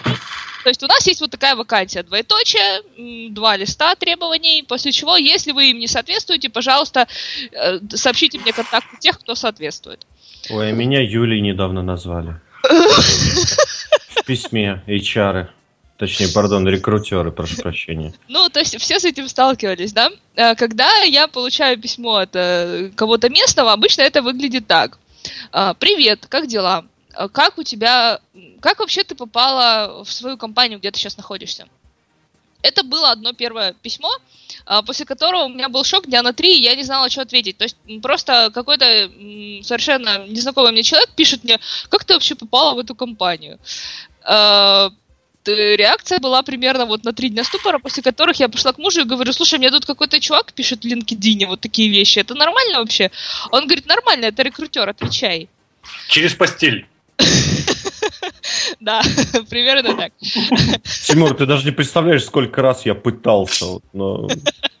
Не помогает вообще, да. А, потом э, приходит, ну вот в таком духе, там приходит, например, или а, «Привет, э, как у тебя дела? Я вот вижу, ты была ты с менеджером. Как тебе вообще на работу нравилось? Что тебе там, что ты делала? Что тебе вообще, что в тебя вызвало восторг? Почему ты пошла?» То есть вот такие вещи, которые э, совершенно, ну, не дают тебе понять, что тебя куда-то хотят вообще-то забрать. После чего ты общаешься с этим, с этим человеком, что ты ему рассказываешь, почему, что тебе нравится, что тебе не нравится. Может, ты вообще там, ну, не знаю, ради денег работаешь, по объявлениям только ходишь. Ну, неважно. Главное, что говорит, слушай, это все очень здорово, а вот у нас есть такая вакансия, э, которая примерно соответствует тому, что ты хочешь, что ты что тебе нужно, и дальше даже не полный текст, а просто вот кусочек какая-то выдержка из вакансии, и если тебе интересно, то давай ты со мной свяжись, и мы уже будем дальше плодотворно работать. Еще был один очень такой... Смотри, вакансия- с тобой, с тобой провели кусочек интервью, на самом деле. Ты, ты же понимаешь, да? Да, но ты понимаешь, что это гораздо приятнее, чем получить э, полотно вакансии э, в город, в котором ты никогда не жил, не живешь и жить, в принципе, не собираешься. Ом. И Тихо. И, э, и получать их регулярно, еженедельно, при том, что ты даже в эту компанию никогда не ходил, откуда у них твой адрес ты не знаешь, но ты в регулярно... Очень много непрофессионалов, потому что порог вхождения в профессию низкий, а востребованность высокая. Э, да, и мы это сегодня уже с тобой выяснили, спасибо тебе большое. Конечно, ничего с этим не сделаешь. Я бы А, такому Ну, HR сказал, я бы такому HR сказал, там, типа, знаешь, я думал, мы друзья. Ребята, злиться бесполезно. А, Нет, я не злюсь, Тимур. Я рассказываю на самом деле э, разницу в подходах, да. Пусть это было интервью, пусть оно было там предварительно, и люди поняли, действительно ли я ожидаю от э, жизни то, чего они от меня ожидают. Но по сути это гораздо приятнее, чем просто получить полотно вакансии и сидеть и не знать, что с ним делать, потому что тебя назвали Колей, а ты на самом деле Таня. Э, Вот это очень всегда грустно. А, но плюс к этому еще HR, э, я не знаю, даже назвать их, наверное, уже рекрутерами после этого язык не поворачивается, но, в общем-то, к нам сюда, в Амстердам, приезжал Джефф э, Сазерленд в прошлом году, по-моему, в прошлом году, ну, зимой, в общем-то, поэтому я не помню, это был прошлый год или этот год. А, И для тех, кто не знает, Джефф Сазерленд это такой очень классный чувак, который стоял у истоков Agile манифеста в 2001 году. Его было вживую видеть очень здорово, потому что, ну, человек прошел войну. Э, человек прошел войну, и после этого он мало того, что не сломался, он еще достиг таких высот невероятных, после которых просто хочется верить в жизнь и вообще во все остальное. Так вот, мы попали э, с моим мужем на встречу с Джеффом Сазерлендом, потому что моему мужу э, написал HR очередной, вот в таком же духе, типа, как вот у тебя дела, тра-ля-ля, а вот у нас есть такое мероприятие, бесплатное абсолютно, а не хочешь ли ты сходить? А он говорит, хочу и жену с собой хочу взять. Он говорит, отлично, приходите вдвоем. Вот, э, ну, в общем-то, вот отличие основное э, HR там и тут. Какое? Ну, вот такое. Там они прикидываются твоими друзьями. Да, здесь они прикидываются твоими друзьями. Сформулируй, пожалуйста, артикулируй, какое различие между там и тут. А, ну, ты знаешь, с моей точки зрения, как человека, который будет в дальнейшем искать какую-то работу, да, потому что, ну, будет, ну, сто процентов, ну, нельзя же до пенсии работать на одном месте, да, мы все понимаем. А, так вот, мое отличие, ли, э, э, в смысле, для меня отличие между ними в том, что, в принципе, когда я буду выбирать куда мне идти дальше работать, то с большей вероятностью я пойду к человеку, который со мной общался в духе «Привет, как дела?» и вообще «Что ты хочешь?» и «Вот мы что можем тебе предложить», чем к человеку и, и в компанию, которая таких людей нанимает и дальше поддерживает, которые рассылают объявления, называют тебя там неважно кем, и ну, в общем-то, совершенно не интересуются, что у тебя происходит в жизни в данный момент и заинтересован ли ты вообще в чем-нибудь. Вот. Ты знаешь, есть некоторые вакансии, а, э, в, на которые я заеплаюсь, э, неважно, как меня называют, Тимур, Таня или Коля. Uh, ну, например, какие? Uh, uh, вот это на самом деле не важно, потому что можно рассматривать эту самую девочку, которая называла тебя Колей, как некий интерфейс к этой вакансии.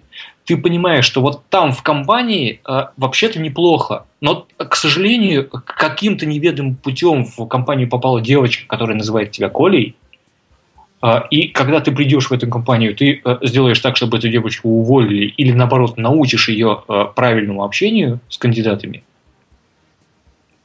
и это не имеет никакого отношения с той вакансией, на которую тебя на самом деле зовут. А да. не могли ли в эту компанию через ту же дырку, через которую попала эта девочка случайно, да? Точно так же случайно туда попасть, например, какие-нибудь э, люди, с которыми придется непосредственно работать.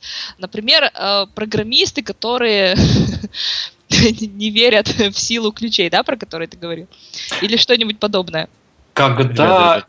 Да, ну, смотрите, вы что-то берете прям сразу какой-то оптимистичный вариант, точнее, пессимистичный, я, конечно, все понимаю. В конце концов, не исключен тот вариант, что бедная девочка сидела на работе до 11 и просто банально устала и опечаталась, ошиблась.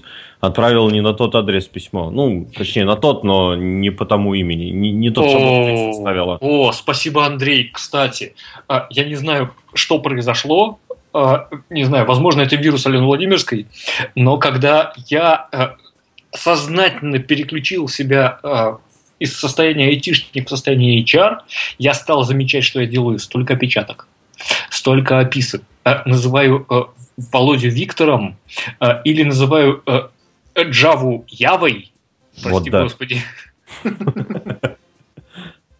Вот. Что может быть, я просто стал обращать больше внимания на это, на, на описки и опечатки, а раньше плевал. Но, блин, это действительно проблема, на которую обращают внимание только тогда, когда э, тебе пишет HR, а не пишет твой э, непосредственный руководитель или руководитель э, другой компании.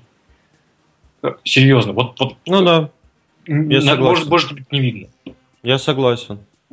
Ладно, я предлагаю двинуться дальше на запад. Ром, у тебя тоже же есть что сказать? Да. А, я хочу начать с э, такого поверхностного наблюдения.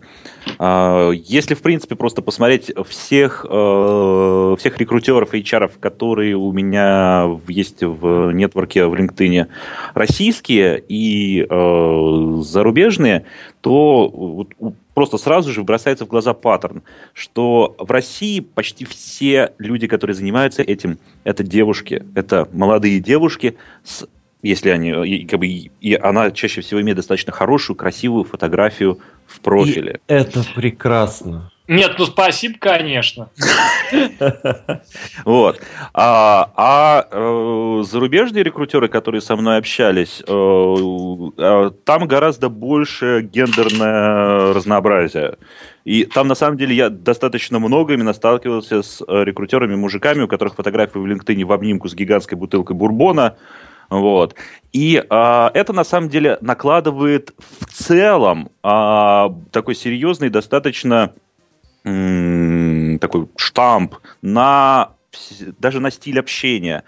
А, потому что, вот просто адресуясь к названию нашего сегодняшнего подкаста, за счет этого отчасти в России общение с рекрутерами и HR, оно няшное такое получается, кавайное просто. Вот, ну, ну, потому что изначально, а вот я девочка, у меня красивая фотография в профиле, я никого сейчас не хочу обидеть ни в коем случае. Заманивают. Да, да, да, да, я внимательно тебя слушаю, да. Вот. То есть у тебя тоже э, кавайная фотография в профиле, да?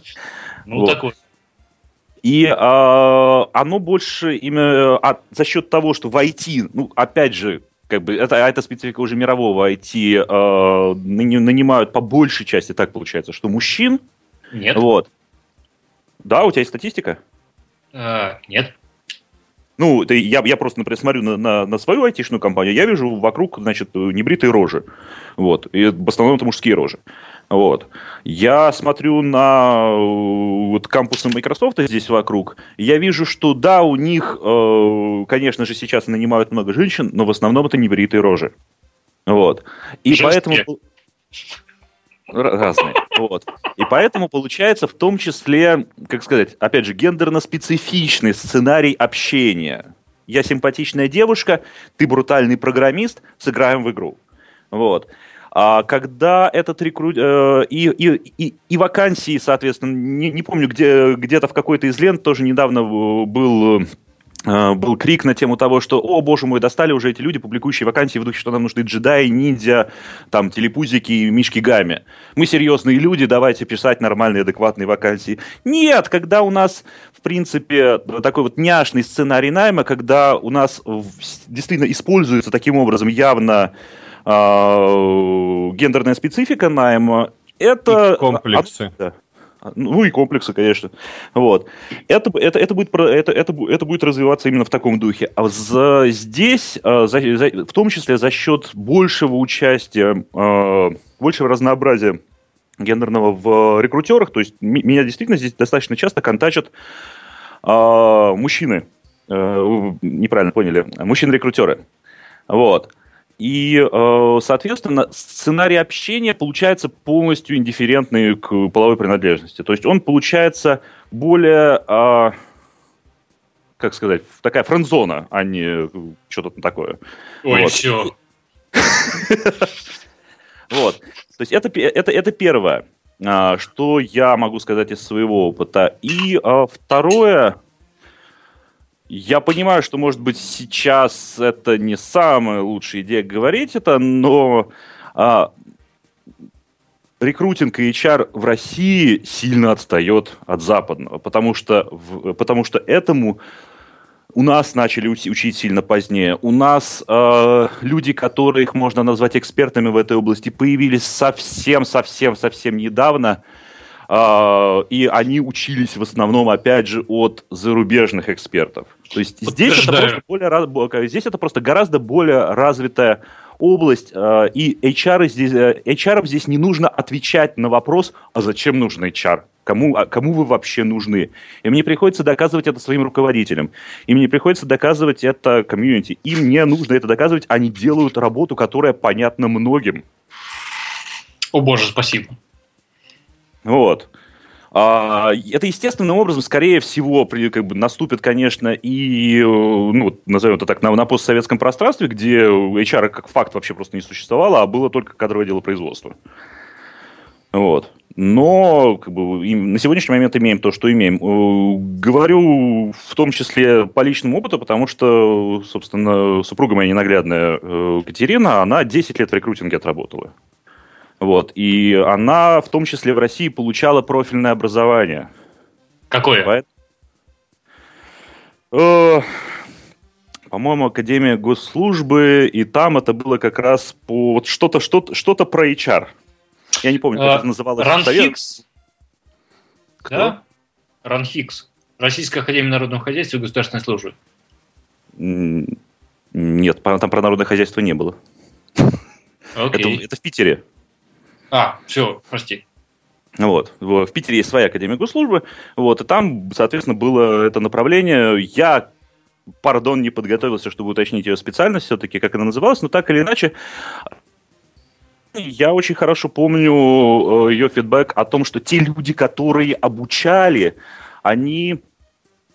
То есть, когда ты сравниваешь то, что они говорят тебе с, э, пардон, зарубежными книгами, в которых ты прочитал что-то другое, и пытаешься с ними вести диалог на эту тему, ты понимаешь, что диалог, к сожалению, невозможен. Вот. Я понимаю, что прошло уже с тех пор достаточно много времени. И на сегодняшний момент количество э, людей э, более зрелых, которые уже обладают большим набором знаний и опыта, и которые сейчас уже учат HR в России, я надеюсь, уже эти люди появились. И естественно, идет естественное развитие. Вот. Роман, прости, в IT такая же история. Да, конечно, ну, как бы во, все, во всех областях, в которых э, российское, как, вот, какие-то направления в России начали развиваться позднее, чем на Западе, ну, как бы мы, естественно, образом наблюдаем такие вещи. Так, да? так, так, господа, общий вывод вроде более-менее оформился, но пока мы не зарылись еще дальше в прошлое и еще более глобальные проблемы не начали искать, кто виноват и в чем секрет, я предлагаю нам плавно перейти на наши рубрики. Вот, у нас, напоминаю, есть три рубрики. Рубрика «Новости», рубрика «Последний писк» и рубрика «Плач Ярославна». Я думаю, что по характеру э, новостей будет понятно, где какая рубрика. И, кстати, все ссылочки, которые мы упоминаем, мы потом обязательно выложим вместе с записью. Вот. А я, наверное, с вашего позволения начну про новости. Начну про вкусное и невкусное одновременно. 6 а, у нас сейчас что, вроде как октябрь, да? 6, да, 6, 6 числа, да, 6 октября прошла конференция Microsoft. Собственно, Прости, посвящен... посвященная э, 10 винде, э, которую они вы, выпускают на телефон. Вот, и было приведено очень много всего всякого интересного, что было, в принципе, довольно благосклонно принято публикой. Это новый, как бы я его назвал, виндобук, который по мощности обещает уделать э, последний MacBook Air в два раза. Вот, легкий, тонкий, вот это вот все. Ну, рекламировать не буду, можете почитать. Новый телефончик Lumia 950 э, с десяткой и всем прочим. Вот, ну, мнения разделились, как обычно, haters gonna hate, а остальные молча идут и купят. Вот, но, кажется, я впервые почувствовал себя, э, так сказать, в общине э, фанатов э, Microsoft. То есть, знаешь, как, э, знаете, как это всегда смеялся над фанатами Apple, вот, что они там каждые полгода или год, там, когда бегают, покупают ну, вот, а сейчас так, в общем-то, как ну, ну, Андрей, жду, жду, жду Андрей, выпуска. телефон с жидкостным охлаждением, с жидкостным, Карл. Ну, я понимаю. И э, ноутбук очень клевый, он всем хорош, мне все нравится. Но единственное, что я привык к леновским ThinkPad, вот, поэтому как-то лучше сначала пощупать. Ладно, хватит о Microsoft. Теперь, о, тоже очень прикольная новость, мне понравилась. А, недавно, наверное, ни для кого не секрет, предзаказ для новой игры на консолях и на PC Star Wars Battlefront. Так вот, HP сделала ноутбук, полностью сделанный в стиле темной стороны э, силы из Звездных войн. Там очень клево оформленный тачпад такой в виде целеуказателя на X-образных истребителей повстанцев. Вот. Все разрисовано тайфайтерами, штурмовиками, дартвейдерами. Я думаю, что они туда еще какую-нибудь звуковую тему э, запихнули там про Люка и его отца что-нибудь. Вот, и так далее. Или, как говорят в Доте про Люка и его мамку. Но я думаю, что этого изби- из- смогут избежать. Вот. Так что я думаю, стоит купить. Я не знаю, что там по начинке, но я, если честно, увидел и загорелся. Вот, ну, наверное, по новостям у меня все. Может быть, что-нибудь еще будет у кого-нибудь? У меня новости, ну, во-первых, новость про ноут в стиле Star Wars, это же вообще, это же... А, почему я купила ноутбук только полгода назад? По виниловыми ну, наклейками из героев седьмых. Герои седьмые, да, новости. Буквально, когда на каком-то из подкастов я говорила о том, что вышли герои шестые, ребята, вышли седьмые герои, их уже можно купить. Простите, это личное. Да. Э, так вот, пошли слухи о очень больших сокращениях в Твиттере. Э, несмотря на то, что они... Сокращают со 140 до 120 символов? Нет, не символов, а сотрудников. Представляешь, несмотря на то, что у них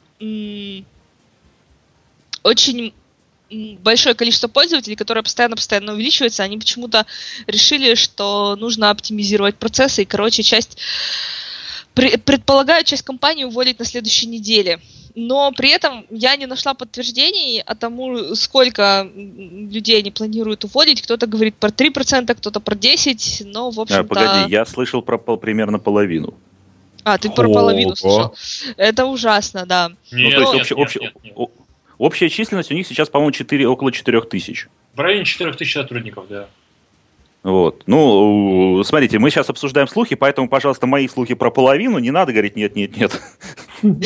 Да, мы обсуждаем слухи, поэтому все, все имеет право на жизнь. Вот. Ну и, в принципе, в этом плане... Смотрите, в Твиттере новый гендир, чтобы вы понимали. Ну а, да. Он а, а, пришел в компанию, ну, в смысле, вступил в должность генерального директора только-только. И... Нет, Джек Дорси его зовут. Ну, это ничего не объясняет. А, и... Дорс это значит дверь на выход. И, и, и тем не менее, насколько я знаю, он э, планирует урезать примерно 10% сотрудников. Из 4000 это 400, и это довольно много.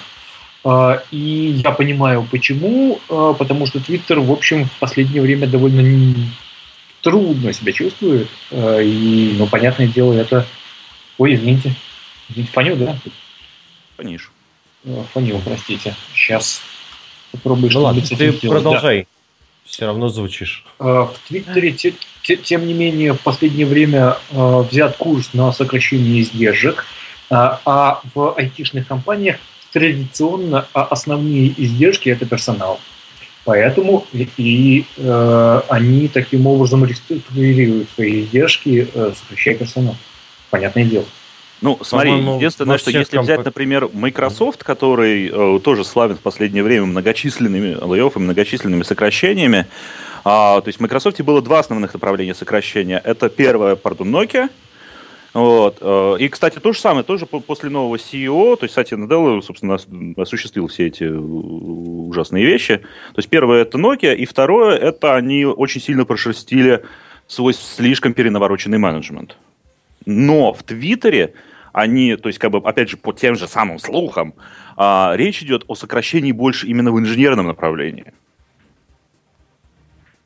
Поэтому посмотрим, ну, к чему это все приведет.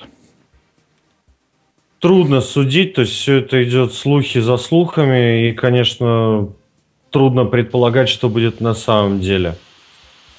Вот, то есть, ну, не знаю. Так, не вылечил свой шум на заднем плане. перейти к последнему писку. Наша рубрика «Что вас радует». Ром, я знаю, что у тебя есть о чем нам рассказать. Вот. Расскажешь? Про... Ты обещался сказать про какую-то охренительную записульку. Да, записулька называется Sync э, Boogieboard. У них это железячка, и э, у этой конторы есть э, целый набор э, таких вот досочек, на которых можно э, чирикать э, клинышком, э, ну, стилусом своим. Очень напоминает, по сути, по идее, э, еще из советских времен кликушку, доску, которую ты можешь потрясти, а потом с помощью двух крутилок э, нарисовать изнутри нее любой, любой узор, насколько твоих кривых ручек хватит. Вот тут, по сути, то же самое, и похоже, та же самая примерно физика, почти, может быть. Вот, рисуется на ней стилусом или ногтем или чем угодно. Но та модель, которая у меня, она чем мне нравится? Тем, что она хоть каким-то образом вообще позволяет работать с этими записями эффективно, потому что в ней есть Bluetooth, и после того, как ты записал что-то, ты нажимаешь кнопочку Save, э, во-первых, она запоминает, запоминает во внутренней памяти до тысячи страниц в виде векторной графики, и во-вторых, она, она через Bluetooth это в любой момент перекидывает на твой телефон, а телефон, а программа в телефоне может это синхронизировать в Evernote. И в результате ты делаешь какие-то записи, а потом спокойненько, удобненько обрабатываешь их, э, получив из Evernote ну, через, э, через клауд уже на большом компьютере. То есть с точки зрения проведения каких, э, каких-то бесед, совещаний, ведения на них записей, это крайне удобно. То есть я сейчас именно осваиваю переход с бумаги на на эту штуку, и пока могу сказать, что крайне доволен. То есть, а, опять же, за счет того, что э, эта штука работает, что называется, почти без электричества, то есть э, именно способ нанесения изображения на нее, он скорее физический, вот, а, а она каким-то просто неуловимым, ну, магия, скорее всего, сами понимаете, магия, ну, вот, да. Э, способом запоминает это в виде векторной графики. То есть никакого времени отклика, все происходит очень быстро, фактически мгновенно. Вот, спасибо большое тем людям, которые подарили мне это на день рождения. Слушай, Боже ну, мой, слушай, как сложно. Ну, да не, офигенски. Сложно. Тимур, меня... ты нам тоже что-то обещался, да? Конечно. У меня был такой бугиборд, у меня дети с ним игрались. Э, это штука, которая основана на перманентных жидких кристаллах. Э, там пишешь, и оно там остается, только это ЖКИ. Тимур, это э, магия. Магия. Хорошо, хорошо, это магия. У меня магия очень простая. Я когда перешел из айтишников в HR, я перестал пользоваться цифровыми вещами и завел себе тетрадки 96-листовые формата э, А4, такие грозбухи бухгалтерские, знаете, наверное, да? Теплые mm-hmm. Конечно. И все теперь пишу в них, потому что памяти у меня в голове не хватает. На интервью очень некрасиво. А, поэтому я все пишу в таких тетрадках. И э, у меня есть программка в телефоне, которая помогает мне э, с этими тетрадками. Я каждое интервью или каждое там, практически каждую встречу я, я сижу, да, я здесь. Алло. Меня да, слышно? Да, да. Ну, отлично. Да, спасибо. Угу. И к, к, практически каждый день я записываю в этих тетрадках 3-4 листа, и у меня уже там, не знаю, какая по, по счету тетрадка изведена. А потом я беру программку ScanBot на андроиде, фоткаю э, несколько листов в своей тетрадке, э, и это автоматически заезжает в мой Google Docs, в PDF, э, и э, доступно всем людям, которые подписаны на эту папку. То есть фактически в один этап э, я свою тетрадку делаю, э, шарит э, всем, кому это нужно, например, там своему рекрутменту. Она как-то распознает текст или просто конвертит это дело в PDF? А, я пишу скорописью в своей тетрадке, поэтому какой нафиг распознает PDF? Девчонки научились распознавать мою скоропись а, примерно на 80%. Вот.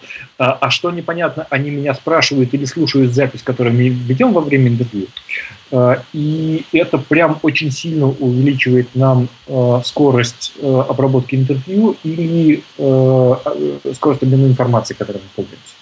Натурально, один тап, сканбот а, на андроиде, и вся моя тетрадка лежит в облаке в Google Docs PDF.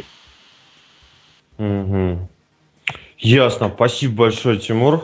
Очень полезно. Очень полезно. Ну, блин, действительно очень крутая штука. Вот, наверное, последняя наша рубрика э, на сегодня называется «Плач Ярославна». Вот, у нас всего э, два объекта в этой рубрике, но один из них бомба, который, наверное, достал всех за неделю. А я так сделаю небольшое э, вступление э, и, собственно, новость. Э, я хочу передать людям, которые проектировали клавиатуры от Logitech со слэшем а, слева от буквы английской и со сле... с энтером справа от русской буквы Z пламенный привет и пожелать им долгих э, лет здоровья, потому что если я их встречу, здоровье мне, точнее, ну и мне, наверное, тоже, здоровье им понадобится. Это ужасно. Правда, честное слово. Это очень ужасно. Это неудобные клавиатуры. Ну, на самом деле, стоит прояснить ситуацию, потому что я с од...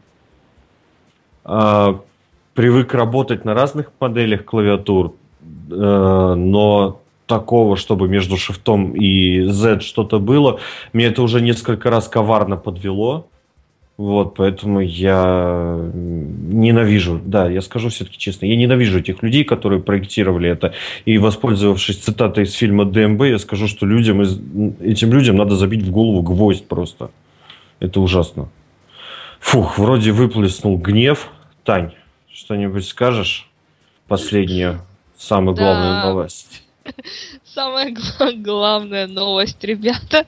Вы видели новый интерфейс кинопоиска? А, это просто плач, плач, плач. Ничего а, про это не знаю. А, я сейчас ссылочку кину, кстати, можно посмотреть. Не ну, надо, ссылочку. пожалуйста. Нет уж, нет уж, нет уж.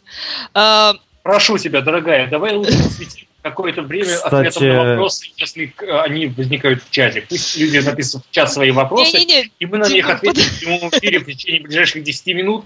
А, а, кинопоиск пусть а, а, в Нью кинопоиске, в Волт кинопоиске, где-то где там люди тусуются. Пожалуйста, спасибо. В общем, это не только плач, но еще и очень больно. Вот Тимур не дает мне об этом рассказать, поэтому, ребята, просто грустно. Читайте новость сами. У меня слышал, Танюш, что они э, сделают сайт со старой версией специально для, так сказать, ретроградов и консерваторов. Вот, поэтому я думаю, что все не так уж плохо, они работают, они справляются, они, наверное, молодцы. Вот, Понимаешь, так... когда я два дня назад туда зашла и увидела надпись «Ведутся технические работы», я же и не подозревала о том, что это будет. У тебя ничего в груди не ёкнуло, там не похолодело? В том-то и дело, что нет, теперь будет ёкать, я думаю. Будет ёкать. Вот. Ну, наверное, все. Закончим, наверное, наш подкаст, потому что на самом деле тем очень хороших было затронуто много сегодня в разговоре. И вот. И я хочу сказать, что все-таки, чтобы погружаться глубже, здесь одного выпуска не, не хватит. Вот, и э, я надеюсь, что мы хоть так немножечко зачерпнули верхушку айсберга. Да, Андрюш, э, спасибо большое э, ребятам, которые придумали тему про HR IT вообще. Да, спасибо Это большое тебе в первую очередь. Э, спасибо большое организаторам подкаста и вообще спасибо, э, что в какой-то веке мне есть возможность выговориться и выплеснуть все вот это вот наболевшее, которое, блин, а, а. Да. Вот. Ну, я напоминаю, что с нами сегодня был Тимур Хайрулин, ITHR Россия. Ром, спасибо, спасибо тебе большое за Ром, спасибо большое за то, что принял тоже участие. Было очень приятно с тобой поговорить. Вообще люблю с умными людьми поговорить. Вот, только они со мной Зачем не очень... меня пригласил? Я код Соединенные Штаты, спасибо. Да, Роман Юферев, я код Соединенные Штаты, наша соведущая Таня Зинченко и ваш покорный слуга... А, Сейб... Сабер Тань, как правильно произносить? Сабер Эспадер. Сабер Эспадер, Нидерланды, да. И я, Андрей Мясников, Wargaming, Беларусь. Большое спасибо за то, что слушали нас. Э, через некоторое время запись будет выложена. Э, подписывайтесь на наши группы в Фейсбуке и ВКонтакте. Читайте нас, читайте с нами, читайте лучше нас. Вот, и все такое, все такое прочее. Большое спасибо. Всем пока. Спасибо, да. Всем Я пока, на всякий случай чатик пока, пока. запустил Всем свой пока. e-mail. Если вдруг будут вопросы, пишите туда. А мы все это опубликуем. М-м, спасибо. Пока-пока. Спасибо. Пока-пока. Прекрасная история.